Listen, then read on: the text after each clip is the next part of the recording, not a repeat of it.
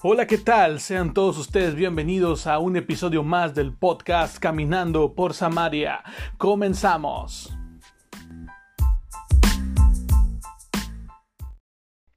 Hey, ¿qué onda? Dios te bendiga. Te saluda tu amigo Aldo Sánchez. Qué bueno que tú estás nuevamente con nosotros. Te damos la bienvenida a este podcast. Es lunes de episodio nuevo. Bienvenido a Caminando por Samaria. El día de hoy tenemos un tema interesante contigo, una historia que vamos a estar compartiendo que queremos que tú conforme lo vayas escuchando, te vayas imaginando y te vayas adentrando en este episodio. Va a estar muy interesante. Se titula Backstage con los doce. Vamos a ver una increíble escena después de una prédica de Jesús y nos vamos a trasladar hasta ese momento exacto en el cual están sucediendo las cosas. Vamos a imaginarlo de una forma increíble y sabemos que Dios nos va a hablar a través de este episodio, a través de esta palabra. No sin antes quiero mandarle un fuerte saludo a nuestros amigos de Monterrey que están compartiendo cada vez que salen los nuevos episodios. También a toda la gente de Perú, mil gracias. Dios los bendiga.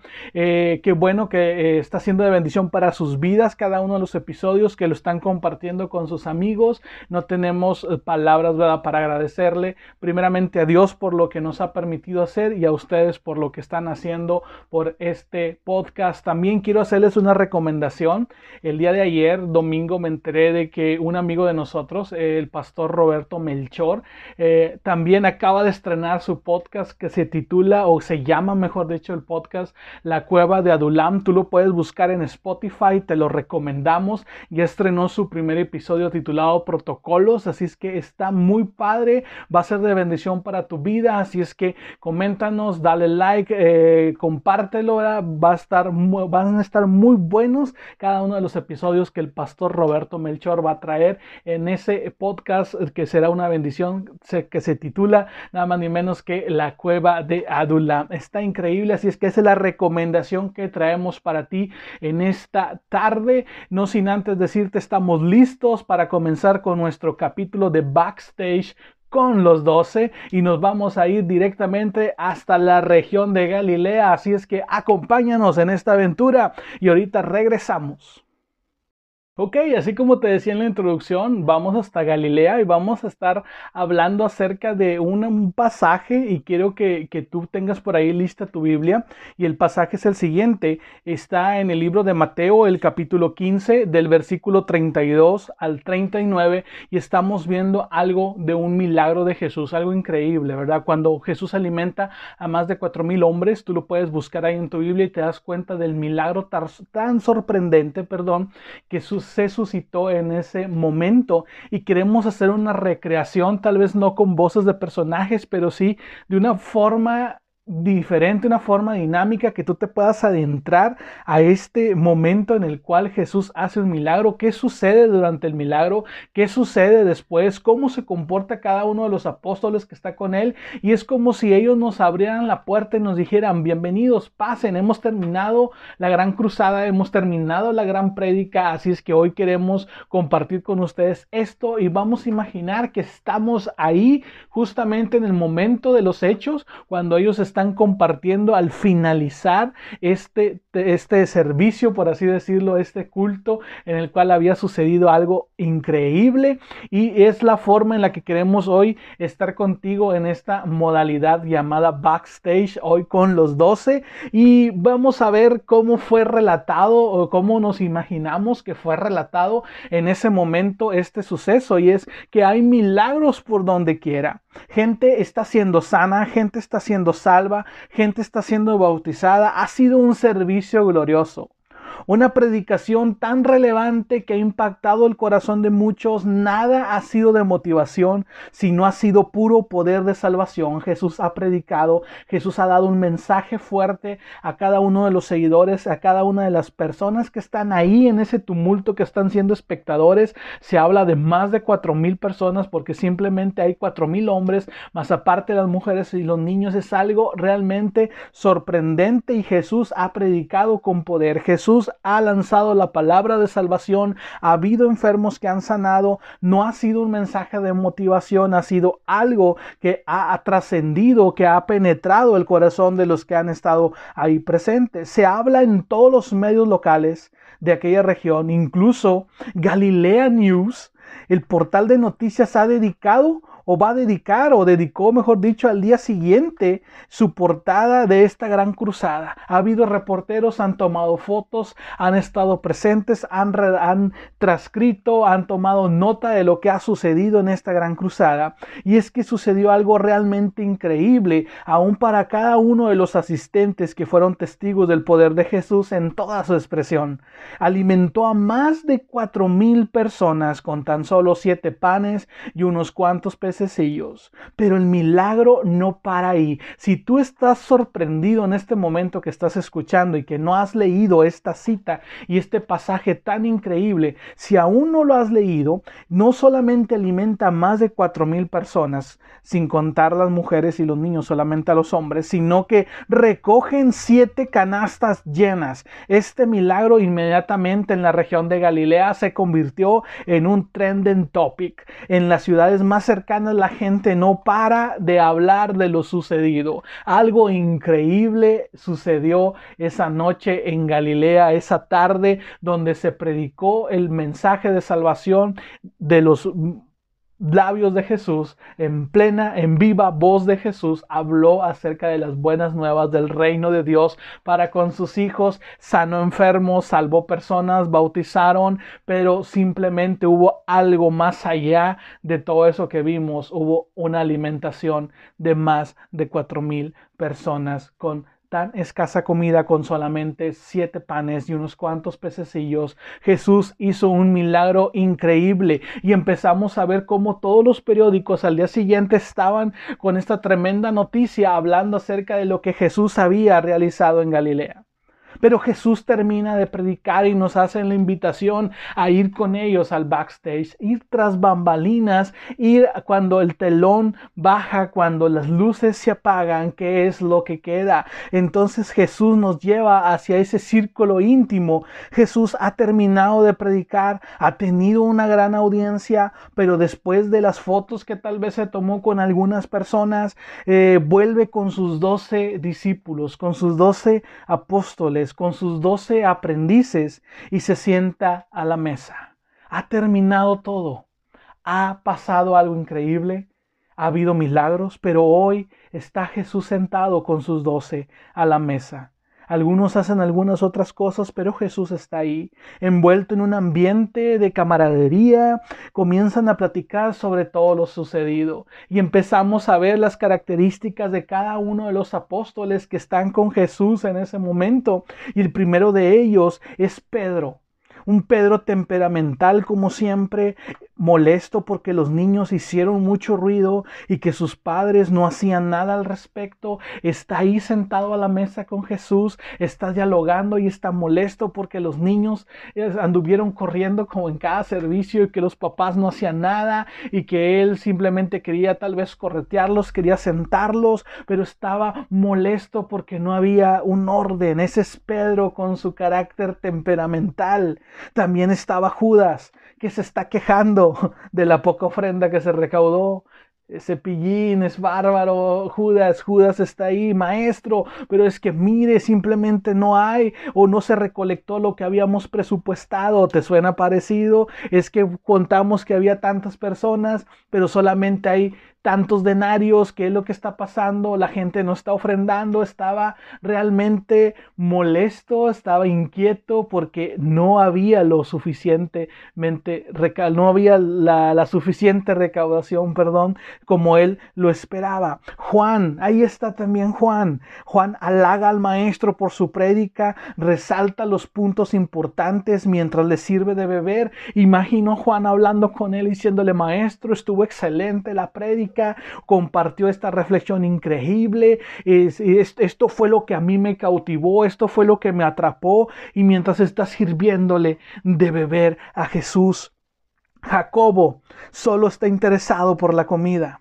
Ya habrá tiempo para platicar. ¿Te parece conocido esta historia? Alguien que se interesa solamente por comer. Después platicamos de lo sucedido. Por lo pronto vamos a comer. Mateo registra en su diario muy apresuroso todo lo sucedido. Está tomando notas. Día 21 Jesús hace esto. Estamos en tal lugar. Estamos en la región de Galilea. Ha habido tantos salvos. Ha habido tantos bautizados, tantos sanos. Tantas personas se alimentaron. Este milagro sucedió así. Pasó esto. Dijeron lo siguiente está Mateo haciendo un registro y también está analizando el costo del siguiente viaje, hacia dónde irá Jesús, hacia dónde irán los doce.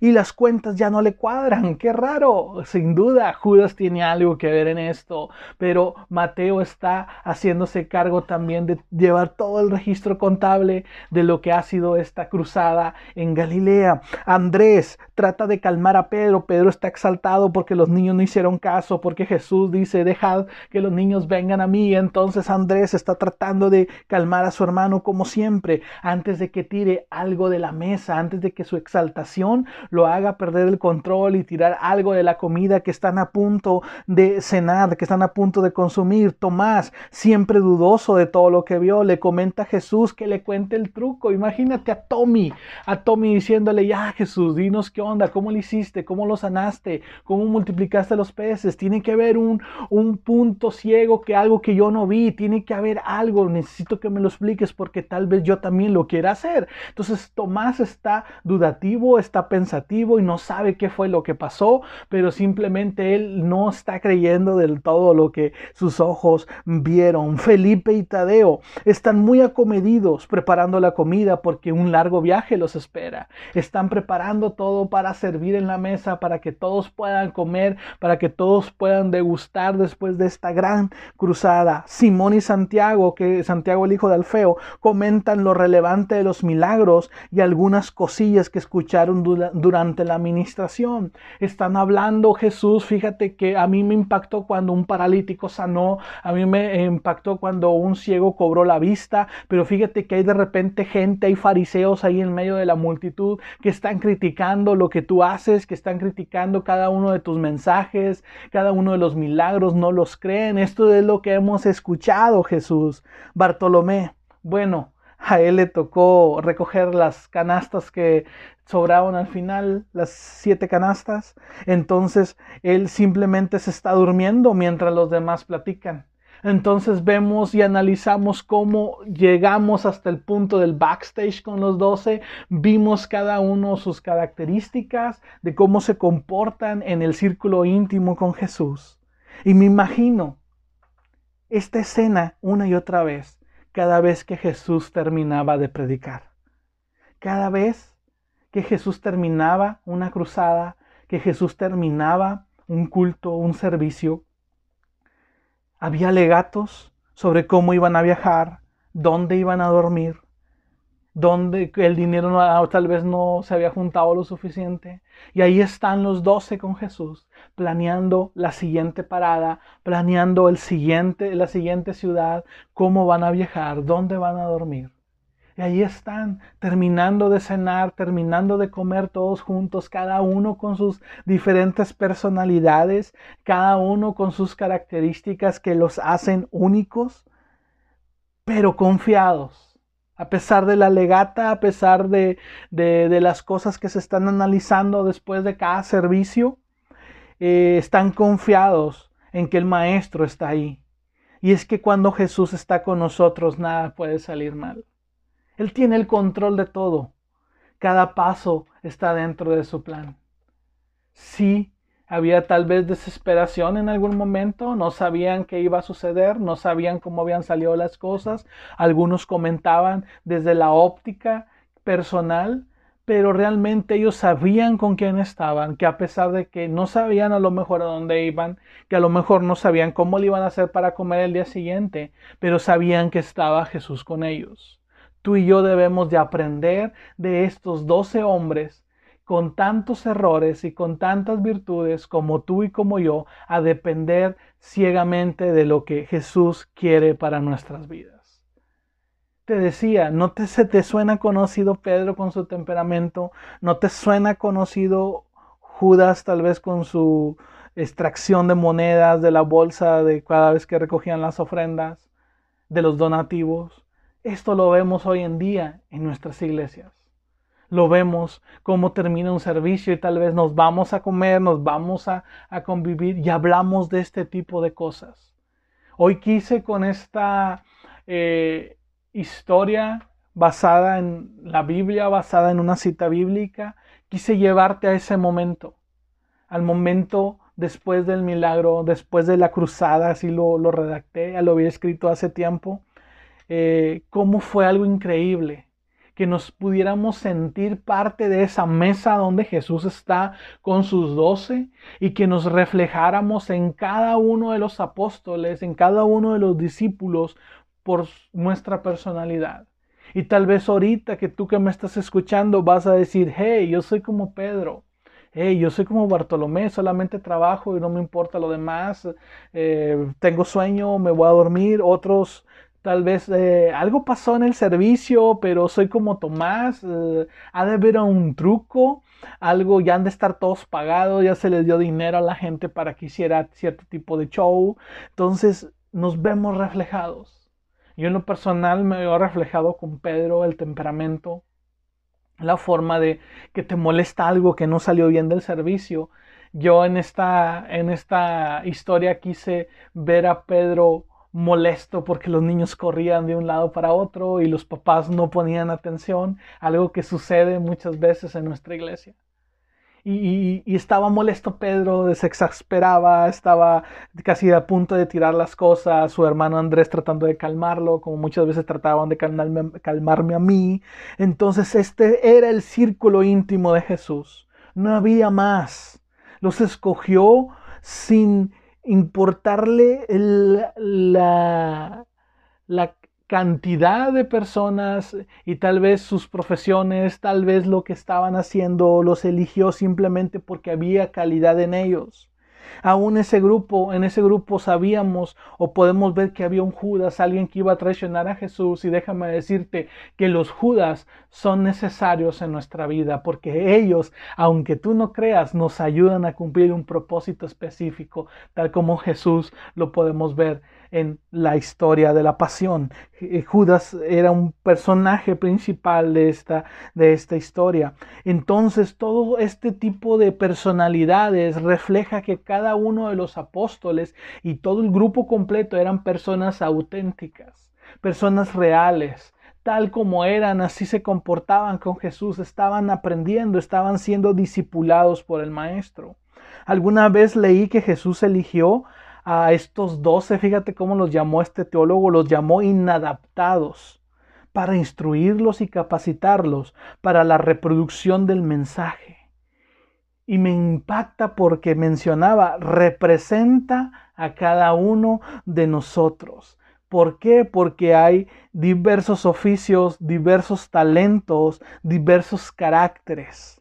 Pero puestos ellos en las manos correctas, cambiaron la historia fueron una herramienta necesaria o, una herramienta utilizable por parte del plan divino de Dios para que se reprodujera el mensaje del Evangelio. La buena noticia sufrió una reproducción increíble a través de estos hombres. Tal vez los podemos llamar comunes y corrientes, pero yo quiero llamarlos en esta noche auténticos. Personas tales como tú y como yo, sin tratar de fingir quién no son, sino que se mostraron tal cual junto con Jesús, al lado de Jesús y buscaron hacer las cosas de una forma diferente se dejaron moldear por el maestro, pusieron su vida, pusieron su personalidad, todo en las manos de Jesús. Ellos, tanto como tú y yo, tenían errores, pero también tenían virtudes. Y algo que impacta mi vida bastante es de que ellos sabían quién los había llamado. Y hoy yo te pregunto en esta noche, después de ver esta historia, después de ver, de analizar cada una de las personalidades de los ah, discípulos, quiero preguntarte, ¿tú sabes quién te ha llamado? ¿Tú sabes? ¿Realmente le crees a lo que Dios, a lo que Jesús te ha llamado? Yo creo que es un buen tiempo para darnos cuenta de que no importa nuestra personalidad, no importa tal vez ahorita los arranques que tengamos, hay que estar puestos en las manos correctas y ser, venir a Dios, venir a Jesús con nuestra autenticidad, nuestra forma original, nuestra forma de ser y Él la va a utilizar para su gloria. A mí me encanta ver toda la historia de los apóstoles porque cada uno tiene algo, o yo, o mejor dicho, yo tengo algo de cada uno de ellos y digo, rayos, yo sería inelegible para Jesús. Pero Jesús ve en ti y en mí lo que nadie más ve. Tal vez tú puedes ver a alguien que es temperamental, puedes ver a alguien que le gusta robar, puedes ver a alguien que le gusta hacerse, por ejemplo, en el caso de Mateo, era recaudador de impuestos y era muy férreo con la gente. Tal vez algunos otros de los que eran pescadores eran mal hablados o eran también temperamentales, violentos. Eh, entonces, eh, si los ves, nadie los elegiría para un trabajo, tal vez o nadie sería capaz de juntarse con ellos por decir es que mira cómo se comportan, es que mira cómo son. Pero Jesús vio en ellos lo que nadie más veía. Corazones puros, personas auténticas. Y hoy Jesús quiere personas auténticas. La pregunta que yo te hago en esta noche es, ¿tú estás viniendo a Jesús auténticamente en tu estado original? ¿O estás tratando de ser ante Él alguien que no eres. Yo te recomiendo que hoy quites tu máscara, que hoy te salgas de tu personaje y que vengas a Jesús tal y como estás. Y Él se va a encargar de redireccionar tu vida hacia el propósito que Él tiene para ti. Tal así como la vida de los apóstoles sufrió una redirección para reproducir el mensaje de Jesús. Esto es lo que quería compartir contigo backstage con los 12. Tal vez más adelante haremos otro backstage con algún, algún otro personaje, pero hoy quisimos estar tras bambalinas después de una gran cruzada, de una gran predicación de Jesús y conocer el círculo íntimo del Maestro. Dios te bendiga.